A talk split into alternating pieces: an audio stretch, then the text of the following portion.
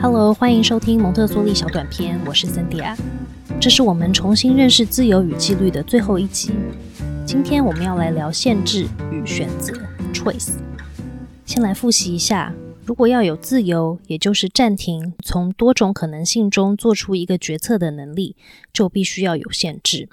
蒙特梭利很明确的表示，在孩子逐渐养成独立与自由的过程中，限制是必要的。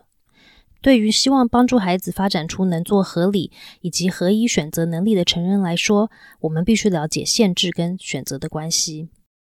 限制对还在透过练习学习如何做合理选择的孩子来说是一种辅助，因为限制能帮孩子缩小选择的范围。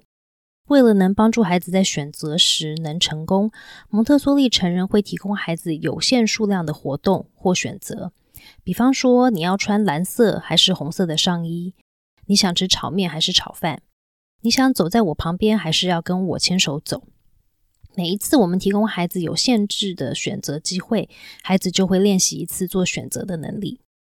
随着孩子年龄的增长，以及他做合理选择的能力变高了，限制就可以被放宽。但限制一直都存在。比方说，如果你要自己坐公车回家，回家要打电话给我。你可以去小宝家玩，但是要先把功课做完。或者是帮自己准备好点心时要善后。限制时常被比喻为一条河流两旁的岸，就如同河畔会引导水要往哪里流，限制会引导孩子内在的力量与能量被导向对他发展有建设性的途径上。自律、自由与独立这三个能力，都是需要经过孩子被允许机会来重复练习，经过一段时间的经验累积才能发展出来的。当成人要帮助孩子建立做合理或适当选择的能力时，与限制相等重要的是后果 （consequence）。后果对这个能力的养成是非常有帮助以及有必要的。后果提供我们选择的回馈。比方说，如果我一次拿太多东西，我东西常常会掉；如果我太晚睡，第二天会精神不好；如果我今天把功课做完，我周末就会有比较多空闲的时间。要得到真实的自由。也就是蒙特梭利所说的能独立的为自己行动的能力。孩子必须能评估选择的后果，然后同意并接纳他们。我们要能接受自己选择在预料中的结果，同时我们也要能够接受不在预料中的结果。这就是对自己的选择负责。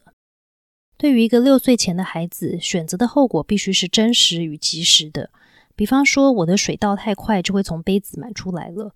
我会拿抹布来把水擦干净。我在别人工作的时候穿越他的工作地垫，同学对我很不开心。我会绕过同学的工作地垫走路。或者是如果我关门的时候，如果握着把手，我可以安静的关门。后果提供孩子不同选择的回馈。从上面的几个例子可以看到自律、独立与负责的形成。我要怎么控制自己的动作来慢慢倒水，绕过同学的工作地垫，或是关门？我知道水满出来要怎么处理，或者知道要怎么独自进出房间，而延伸出的独立性。我打翻水要清理，或是如果关门太大声会打扰到别人的工作，这都是负责的展现。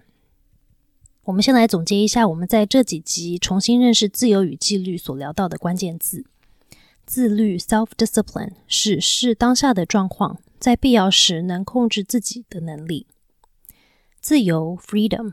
是一个能暂停，然后从不同可能中做出一个决策的能力。Liberty 是执行自己选择的能力。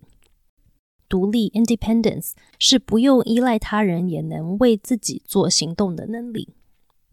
责任 （Responsibility） 是接纳自己选择的预期中与不可预期的后果。当我们允许孩子自由去选择活动，我们提供孩子将选择付诸于行动的 Liberty。我们会发现什么呢？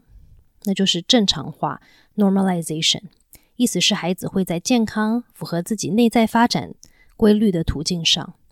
为什么呢？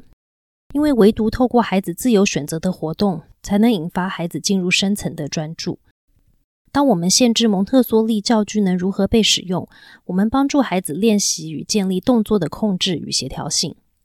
同时，蒙特梭利教具本身的设计需要孩子的精准与精细度，引导孩子重复以及进入深层专注。而深层专注解放孩子的行动，带他迈入正常化，因为自由的行动能整合与发展一个人的个性。